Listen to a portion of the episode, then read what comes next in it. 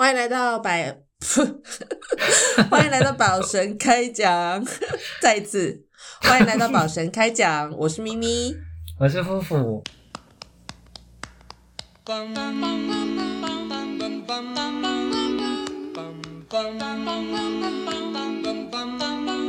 位亲爱的听众朋友，大家好！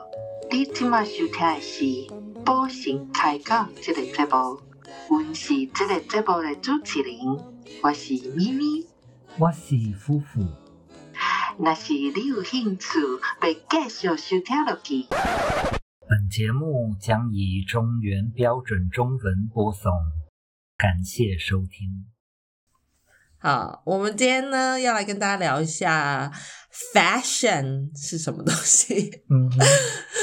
呃，我我们就聊一下我们在旅行中看到的时尚，就是街头的时尚也好，或者是对文化层面的时尚这样子。嗯嗯嗯，那因为夫妇呢算是呃时尚的专业户，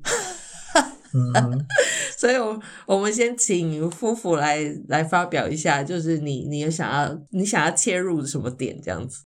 呃，对我来说，时尚是一种呃生活态度，就是嗯呃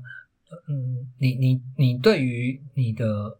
生活，然后你的人生，然后你给予一种尊重，然后甚至是呃到一种呃仪式感，然后我觉得呃这些东西它会转化成你的一种自我认同。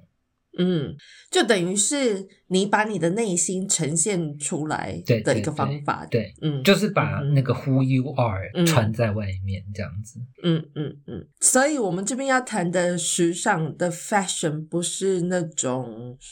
呃，比如说名牌啊，或者是什么，嗯，对，就是我们我们看到的。呃，就是这些人们，他们是怎么样呈现他们自己在他们的衣着上面这个时尚？就是因为夫妇跟法国有蛮蛮不解的之缘，对，那我们就可以来聊一下。我觉得法国女人，呃，法国的男性我是觉得还好，但是因为我就我在法国旅行的经验来说，我觉得法国的女人们真的非常优雅，而且我觉得很神奇的事情是，她们可以穿着高跟鞋，呃，去赶捷运，就是。他们可以穿着高跟鞋跑步这件事情，我觉得很神奇，然后又不失优雅。嗯，我觉得，对我觉得法国女人，因为我是没有在法国看过他们是怎么样工作或者是什么，所以我对他们的工作文化没有什么概念，嗯 所以想说他们这样子干练跟优雅的形象，不知道是不是从他们的呃生活文化里面出来的，就是到底法国女人是怎么样活的呢？嗯，我我我觉得其实那个法国女人优雅，嗯、我我觉得这个有一点点是迷思啦，呃，因为、嗯。因为我我其实呃前后在在法国，尤其是巴黎，就是我我我住过蛮蛮长一段时间的，然后嗯嗯呃，我只能说就是巴黎是一个 跟我想象中差很多的地方，这样，因、嗯因为我就是一个念服装呃设计的人，然后所以以前一直会很想要去巴黎看看，然后看他们就是到底有多会穿啊，什么什么东西，然后但是结果我到当地的时候，我很失望哦，就是嗯呃呃，巴黎人普遍都穿的非常的破烂，就是嗯对，Me too，对，就是这个东西 我也觉得很失望。让我很傻眼。嗯对，然后、嗯，而且巴黎没有巴黎的左岸并没有咖啡。嗯，他呃，嗯其其实还是有啦对，但是不是不是对，但是不是不就不是所谓的左岸咖啡馆这种东西，没有这种对东西。对对对，嗯哼，嗯，就是呃，但是我后来待了久一点之后，我我我又明白了多一点，就是呃，我我觉得其实法国人是怎么说？我觉得他们是一个很要求品质的民族，嗯就是呃，我认识的法国人其实他们不太会买名牌。像那个什么 Louis 嗯 Vuitton 这些东西，然后甚至是呃，他们当然知道爱马仕是很好的东西，但是就是他们觉得一般人不会消费这些东西，嗯对。但是那个，我觉得呃，法国人其实，在巴黎就是有很多很多的小店，然后他们其实就是呃那些大的呃品呃品牌跟那个那个那个 fashion house，就是他们呃只是做大了，但是呃巴黎其实有很很多小小这样子的工作坊。就是譬如说，他们做皮鞋啊，他们做包包啊，然后他们做衣服啊。那他们做的一双皮鞋，其实也都是呃几千块台币，然后近万台币。所以那个名牌对他们来讲，就是呃，并没有这么大的差别，因为不像在法国，不像在台湾，就是你可以买到那种呃中国制的那种那种几百块的皮鞋。嗯哼，对就水货这种东西，嗯呃，对，就是就是他们呃，对对制作啊、手工这些真的都都都蛮要求的。然后，所以嗯对他们来说，一双皮鞋就是要一万块台币是很正常的价格。对，嗯那所以呃，我认识的呃法国人，就是他们会呃花很多钱买一件很好的衬衫，然后呃很好的皮鞋、很好的包包。也不是很好的包包啊，嗯就是品质好的包包，然后嗯呃这些东西跟跟名牌的价格其实也没有太大的差异，但是呢，就是一般的法国人其实没有办法就是负担呃这么高的消费，所以他们可能就是呃一年一双皮鞋，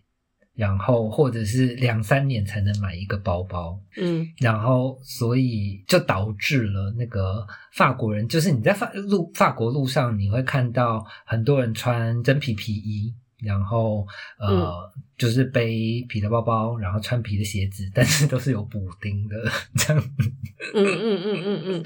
嗯，对，我觉得这个其实跟荷兰人，我觉得可能是欧洲人都这样子啦。就是其实欧洲人比我们想象中的还要更珍惜物资，就是他们是很惜物的。嗯像荷兰人，他们就是他们的代步工具是脚踏车，嗯跟脚踏车跟台台湾的机车是一样的，就是他们。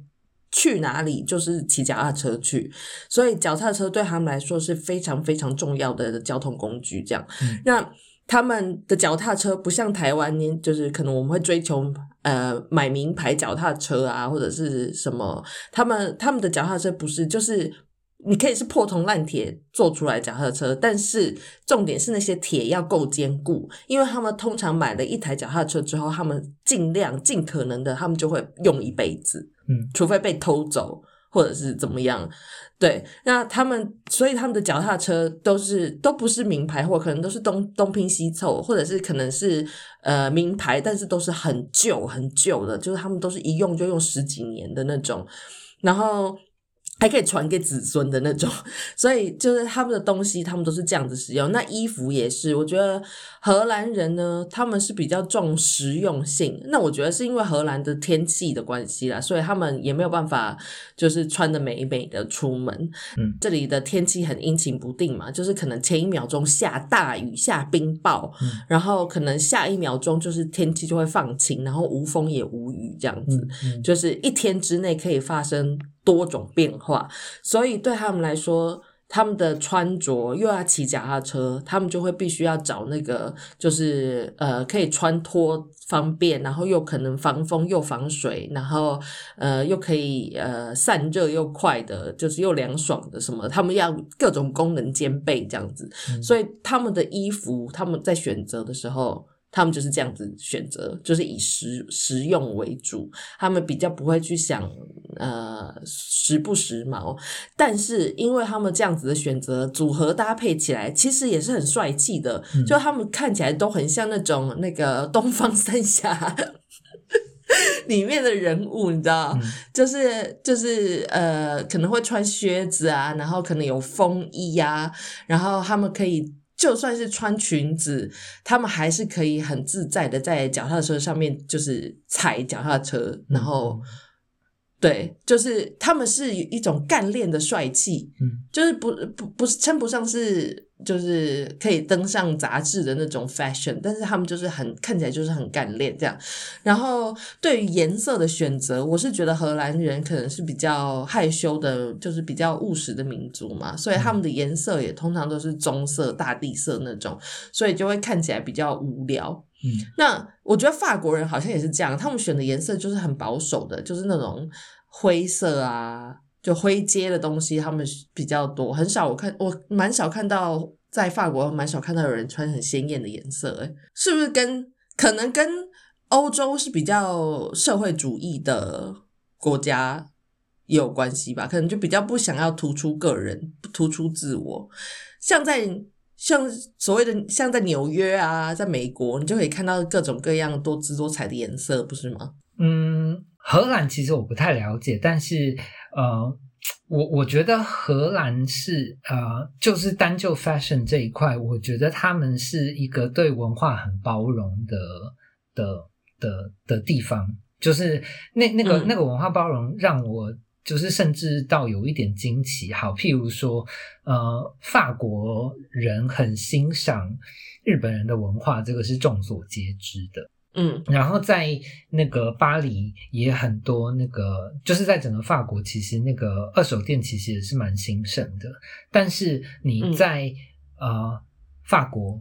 的二手店，你看不到这么多 kimono，但是那个嗯荷兰的二手店。，kimono 是和服，对和服，就是满满的都是、都是 kimono 这样，然后甚至还有那个专卖 kimono 的摊位。嗯，要这样说的话，我觉得应该是说荷兰的次文化比较发达，嗯，就是我觉得荷兰人一般一般来说他们是务实，嗯。但是他们又很能够接受新事物，嗯，嗯。所以他们的次文化其实很很蓬勃发展，就是各种次文化。那像那个你你那时候来会看到这么多和服，就是那一阵子其实像是动漫这种事情、动画这种事情，在荷兰其实日本的动画在荷兰也是非常畅行的，嗯所以就是。对对，那些次文化的爱好者来说，就会觉得哦，穿上了和服，就是感觉会更贴近他们喜欢的文化，所以那个时候和服这件事情就变成一个时尚的配件，就大家所有的 hipster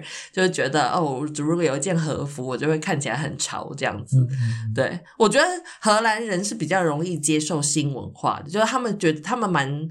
一一方面又务实，但是他们一方面又求新求变。嗯嗯就是商店街里面也可以看到很多日本的牌子就进驻荷兰，而且生意都蛮好的，嗯嗯，就是什么 Uniqlo 啊、MUJI 啊那些，嗯然后对嗯我是觉得他们的接受度都蛮高的啦。但是在法国应该就嗯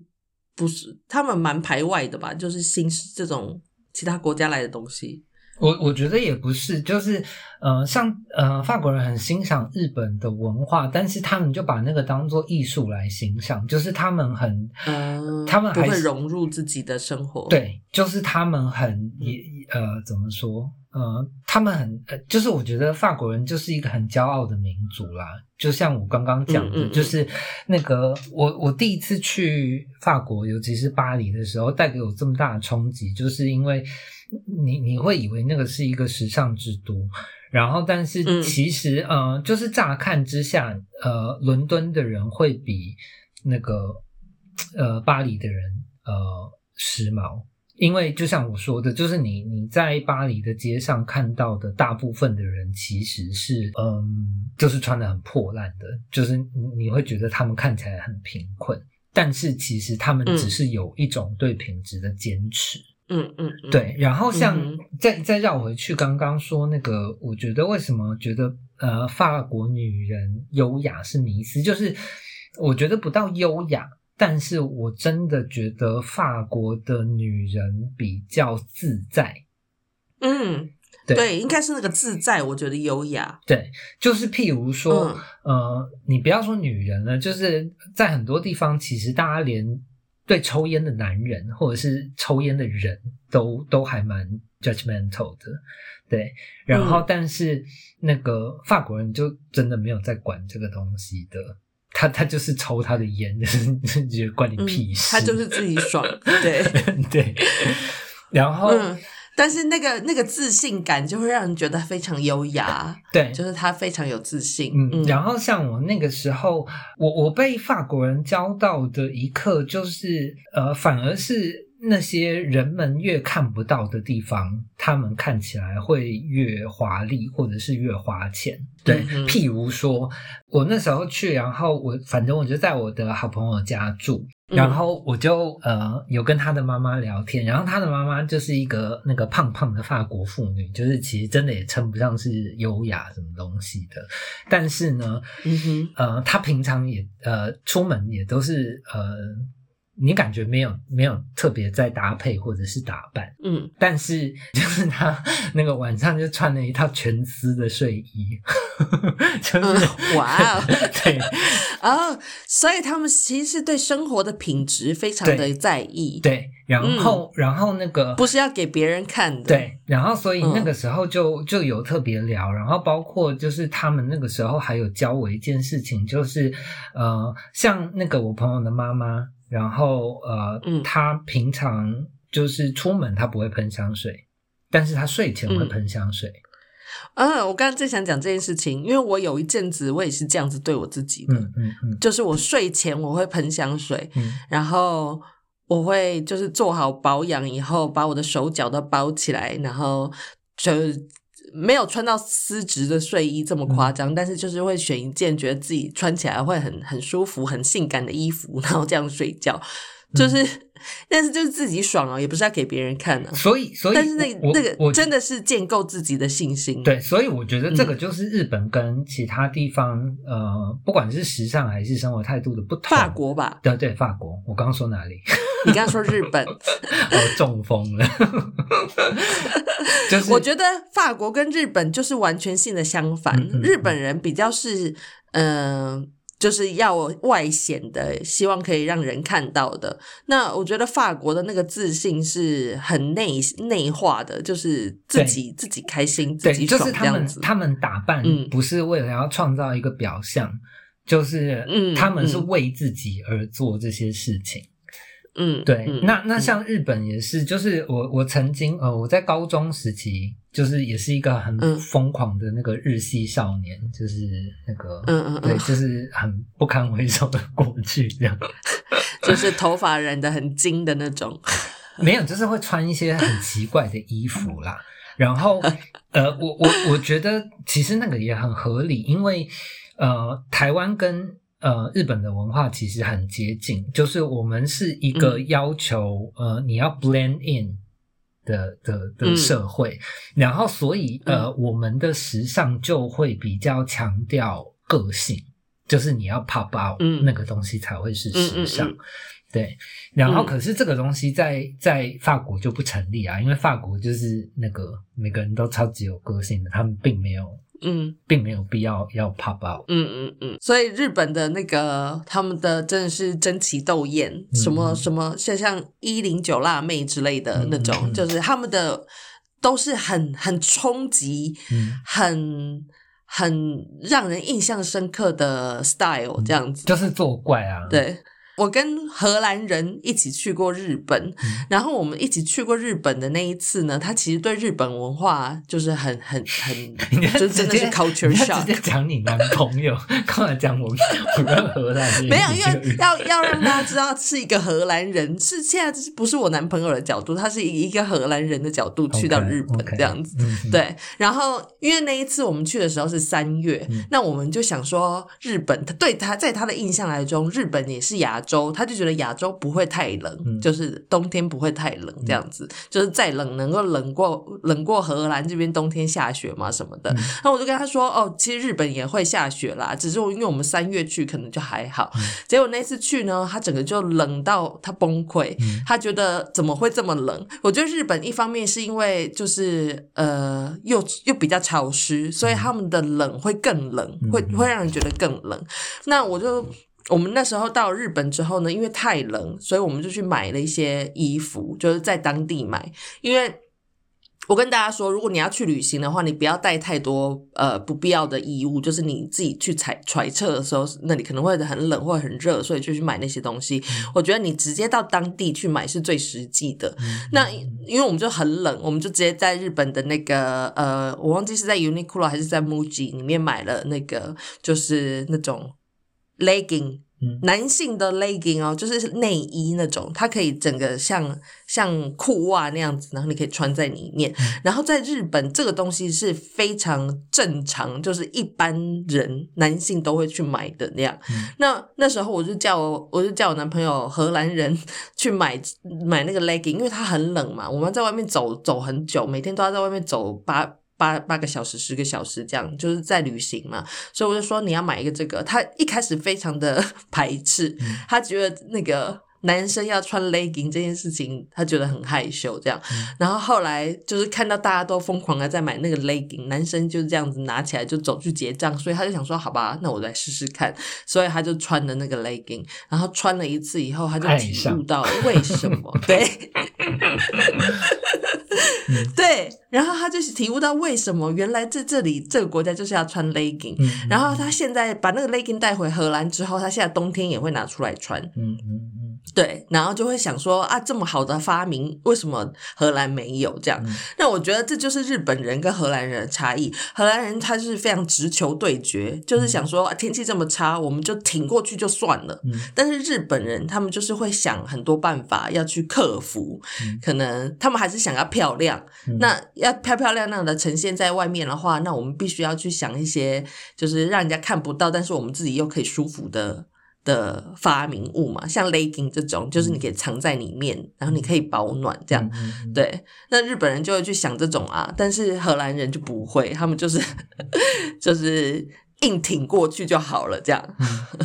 我我是觉得，就是呃，大家今天不管要去哪里，你你那个东西尽量真的是去当地买。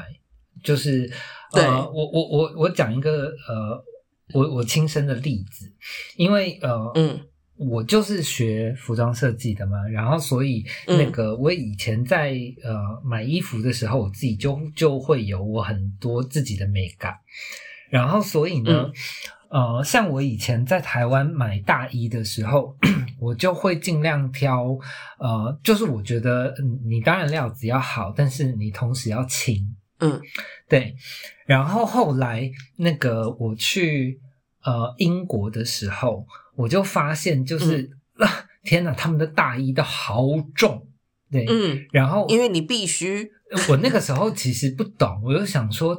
嗯，就是他们这个就是质量很。不好，做工很差，就是就是重什么东西，然后但是后来才知道是因为那个呃，尤其是伦敦啊，就是风很大，嗯，对，就是如果你你你衣服的磅数没有这么重，没有这么实的话，就是你真的挡不了那个风。嗯，就是真的，对啊，就是你你即便是呃穿羽绒也没有用，嗯，没错，呃，因为我我在呃英国工作两年嘛，然后所以我也想要讲一下我对英国人的观察，就是我对呃呃法国的那个呃巴黎人的冲击，其实呃跟呃伦敦的比较也也很有关系，就是呃伦敦人乍看之下是时尚的，嗯。但是呃，我后来才知道，就是其实有很多呃，伦敦，尤其是年轻人，就是他们呃，反正就是他们会穿那种廉价时尚啦，就是他们真的不 care，就是这个东西呃，可能呃一两百块台币他们也可以穿，然后他们就觉得穿过一两次就就就扔了也没有关系，但是那个。那个法国人就完全不是这种概念，就是法国人完全没有办法忍受穿垃圾这种事情。嗯，对。然后后来我的朋友跟我讲，因为呃，英国就是一个那个阶级很很很分明的一个地方，就是他他们有那个全世界呃那个 tailoring 最好的男装，就是那个 Savile Row。这样子，然后但是呃，因为英国就是一个人工很贵的地方，嗯然后，所以我记得那个时候有有我的朋友跟我说，就是他觉得英国呃，尤其是男生，就是很会呃穿衣服。我后来就是跟呃一些英国朋友聊啊，然后他们就说哦，其实也是没有，就是那个因为大部分的人没有钱去改裤子，所以他们就很会折裤管。折起来，对，然后那个，然后折裤管之后呢，就是又引申出来，就是那个你的袜子跟鞋子就很重要。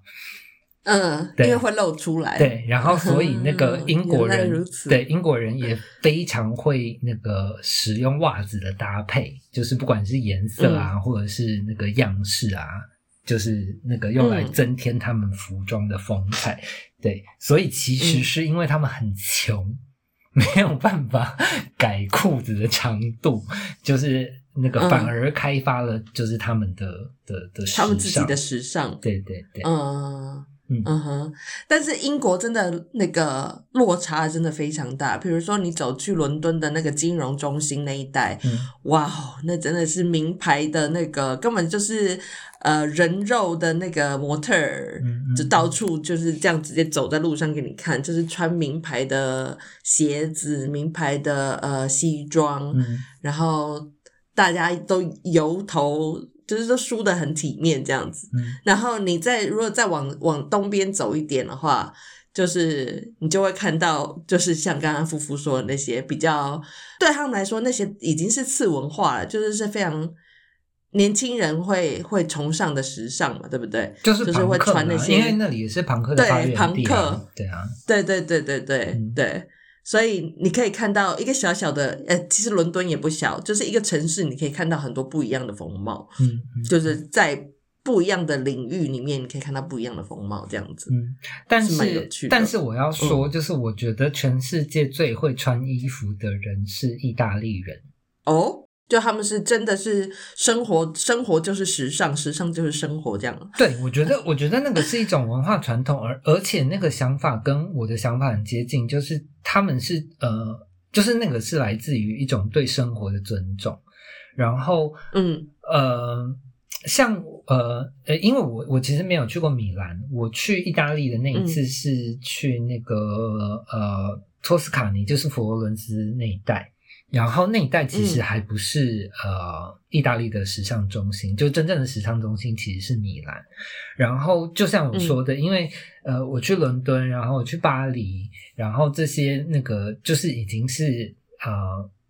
呃时尚之都的地方，我觉得都都还蛮让蛮让人失望的。然后我去意大利的时候，其实因为去的不是米兰，所以我我没有特别高的期待。嗯但是反而就是呃，我在意大利看到最多女生穿高跟鞋，然后嗯呃化完妆，然后嗯那个、呃男生会穿西装，而且除了西装之外，就是呃那个他们还会呃穿那个 corset，就是那个小背心，就是里面的那个、嗯对小背心，而且是那个年纪大的人。就是也会好好穿，就是意大利人很神奇的那个，就是他真的是仪式感，就是你的意思说，他们他们会正装正装出席去什么事情？就是你看得出来他们很认真打扮，就是那个皮鞋嗯虽然是旧的，但是它擦的很干净，然后他的西嗯装你看得出来就是。呃，有磨损，就是你看得出来那个、嗯那个已经穿了几十年了，但是它就是嗯烫的挺挺的，就是不是、嗯不是在巴黎的那种破烂这样子。嗯，所以对他们来说，那个东西就是你刚刚说的仪式感嘛，就是他们很认真对待某件他们要出席的事情，所以他们会认真的打扮。呃，就是那个东西其实是在文化里的，呃，嗯就是那个东西是礼貌。好，譬如说在法国，他们的礼貌是那个你你在呃电梯或者是你去超市买东西，你一定要跟他们讲那个 bonjour bonjour 啊这样子。就是如果你没有讲，嗯他们就就会觉得他们就会在那边等你讲，等到你讲为止。嗯 对，嗯然后那个这个是他们的礼貌，然后但是那个意大利人就是他们有一些就是也不用到很高级的餐厅，呃，可是你进去，他们就是会有 dress code，就是譬如说那个呃，你要呃，男生要打领带，女生可能就是要穿那个那个包头的鞋，或者是有跟的鞋。嗯哼，对。讲到 dress code，我就想到我们那时候在澳洲旅行的时候，澳洲的 dress code 就是拖鞋。嗯，对，我们连去酒吧，你不用你不用穿很正式啊，但是你穿拖鞋也是可以进去。那我觉得这个就是文化的东西啊，就是澳洲它就是一个冲浪文化，就是一个很 casual 的文化，所以你到那边你就要融入嘛。那那时候 连夫妇都融入了。我们那时候去达尔文的时候就是很热，然后其实大家都衣不蔽体的，然后。夫妇一个这么讲究时尚的人，他到了那边以后，他也融入了。看着夫妇穿着那个四角，就穿着四角裤就可以上街，对，这对你来说是一个人生的大突破吧？也没有，但是我那个四角裤是很 很讲究的那个迷你四角裤。没有啊，那个那个其实也不是融入，那个单纯真的太热了。因为你记得我们那个时候去的时候是夏天，那个每天四十四度，那个哪有办法穿衣服在身上？但是我觉得他们确实是，我不我不能说那是澳洲人的时尚，应该算是 backpacker 的时尚。那时候很流行的就是各种手链、脚链，然后呃跟那种呃雷鬼头的编织那种，就大家都。每个人都是嬉皮，我必须要跟你讲，那就是澳洲的时尚，所以那是澳洲的时尚，不是 backpacker 的时尚，不是那个是澳洲的时尚。我觉得澳洲很可爱，就是澳洲真的有一种他们的时尚，然后而且澳洲的时尚完全是封闭的，就是完全传不出去。我不知道你记不记得，就是我们在澳洲的那几年哦，就是你在澳洲看到的衣服，就是。一模一样，我觉得男生到现在可能也还是那个 style，就是那个岔开的很高的那个背心，就是男生一定穿那种岔开的很高的背心，然后跟那个短裤，然后呃不是短裤，大概是五分、四分、五分的那种裤子。对，然后女生那个时候都是穿那种前短后长的裙子。嗯嗯，就是到现在还是吗？呃，现在我不知道那几年是啊，就是就是，我们请请大家来留言告诉我们一下。对，然后那个呃，反正我那个时候就注意到这件事情，就是那个，因为他们是南半球嘛，然后他们的那个四季跟北半球是颠倒的，所以那个。就是可能他们也被那个仪器惯了，然后他们后来就培养出了这种，就是发展自己的时尚。对，我不理你。然后因为在澳洲那个时候也待了两年，就觉得那个前短后长看起来也觉得蛮时尚的，所以我那时候以为，呃，这个东西是那个全球都在流行的。结果我回到北半球以后，发现没有这回事，其他地方完全没有这么这么一种时尚。哦，然后我我想要再讲一个，就是呃，我刚讲的那个意大利是我觉得呃最最会打扮的，但是我个人最喜欢的呃的的 street fashion 或者是就是那个那个 fashion culture 是纽约。嗯，就是我觉得纽约真的是一个对文化很包容的地方，然后那个那个文化的包容已经到，就是大家也会很尊重自己的文化，然后会想要把自己的文化展现出来。然后我我可以给大家一个清楚一点的例子，譬如说，你今天在伦敦，嗯，或者是巴黎，你看你看到一个日本人，然后他们的会打扮一定是非常欧式的。嗯哼，对，就他们融入了当地这样子。对，但是纽约的日本人，他们就会像那个我们刚刚说的，就是他们可能就是呃上半身会穿着 kimono，然后呃下半身就就穿着牛仔裤，嗯，呃或者是呃就是他们还是有那个一零九辣妹的东西，然后再去 mix 当地的文化的的的 fashion。纽约的话，他们就是呃混种，嗯嗯嗯，文化这样子，就是我觉得那个才是真正的文化，因为有很多东西是啊，对啊，就是嗯。呃，但是我觉得是因为那是因为纽约这个地方的文化是这样，所以自然而然的就会显露在衣着跟其他的事件上面。但是我真的跟大家说，不是所有美国人。都是纽约客这样子的样子。纽约其实是一个，他们他们是必须要独立 独立的一个地方。就是美国其实是蛮封闭的，对于文化来说啦，嗯就是我认识的很多美国人，他们其实都会很很惊讶，就是呃，台湾的文化其实比他们更呃 mu- multi culture，就是对他们来说，他们只能接收到很单一的文化。就比如说，他们可能是呃墨西哥裔，或者是呃西班牙裔，或者是德国德裔的美国人，或者是什么，他们都只能接收到到他们自己自己的那个种族的文化这样子。嗯所以其实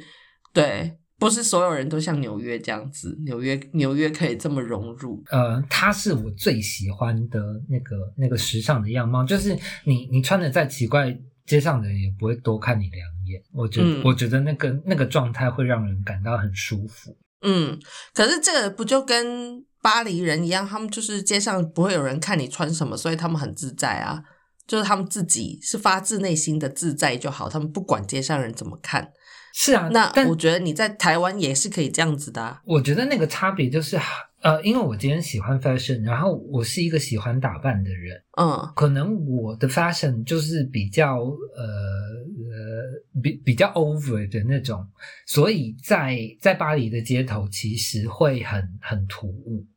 嗯，所以你自己会觉得害羞，不是不是我会害羞，我那个时候去巴黎的时候，我就是带了很多华服去，然后但是我的朋友嗯都不让我穿出门。嗯，怕觉得你丢脸，不是他，他就是一直说那个你这样会被抢劫，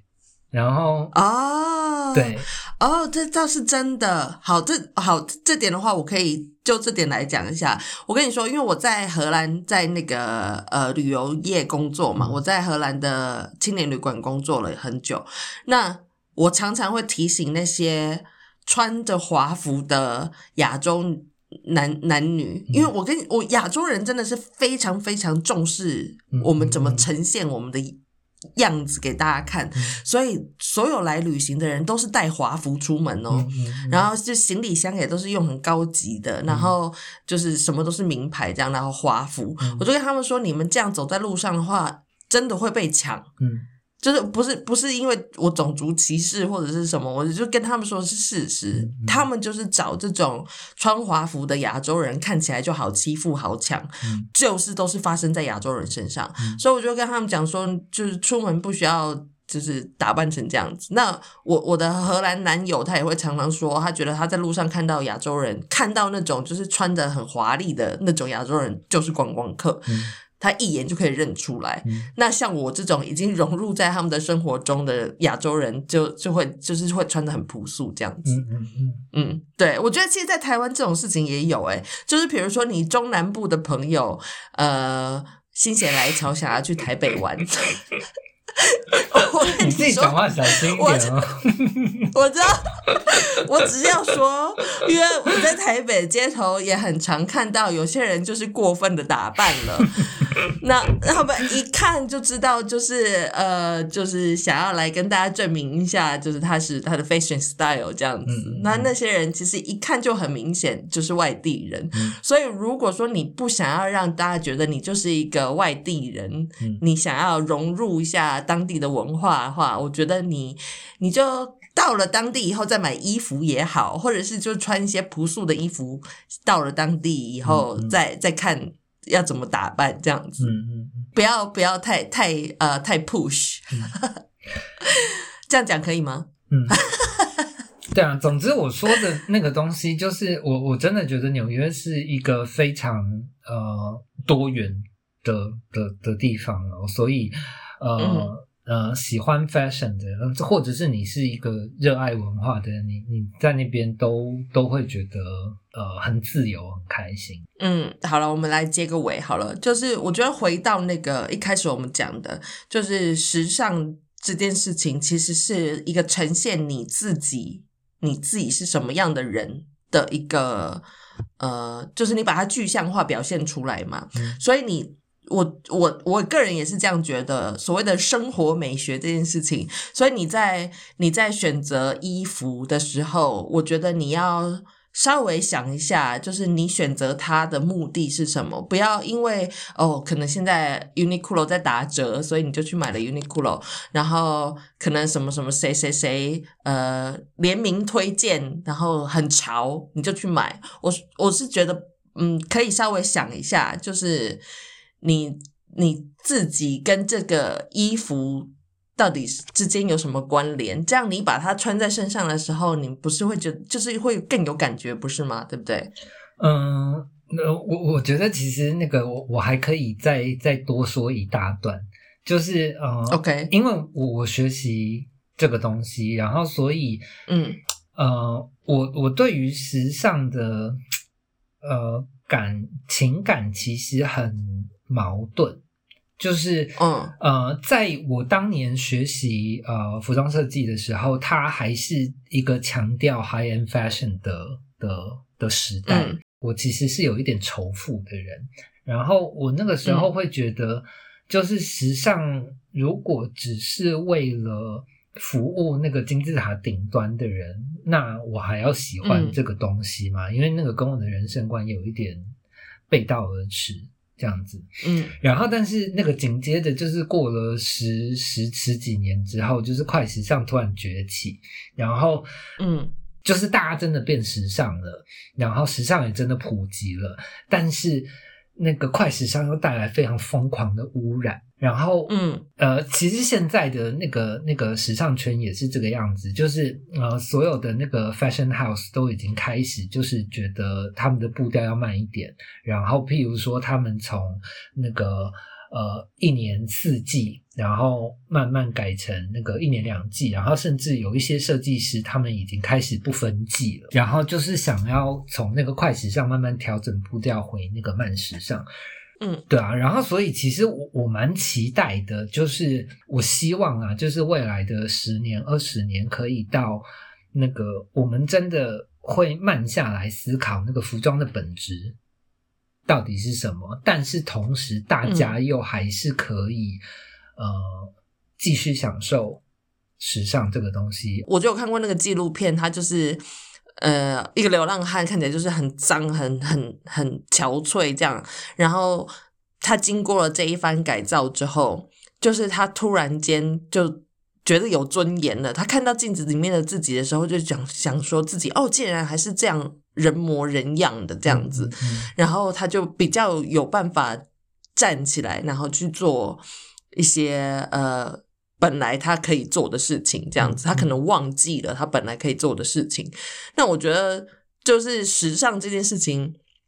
你不要把它说的好像很很很遥远，就跟一般人的生活不相关。我觉得时尚就是这样子的东西，就是带给你自信，带给你呃尊严，然后。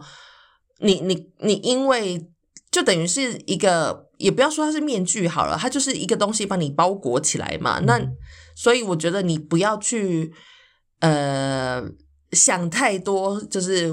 我要 follow 什么流行，我要 follow 什么东西，现在什么最夯这些，我觉得你要去找的是适合你自己的东西，什么东西你穿戴在身上你会觉得有自信，你会觉得开心。好啦，你如果说就是你把名牌穿在身上你就开心的话，那你就这样做吧，那个就代表那个东西就是你嘛，那个是呈现出你内心的东西这样子。那所以你就会穿出你自己个人的 style。我我自己也不是那种就是一心追求名牌的。人，然后但是呃，我身边我看得到有一些人，就是他们会使用名牌的物品，然后但是我觉得就是这这就是呃，时尚就是一种生活态度嘛。所以，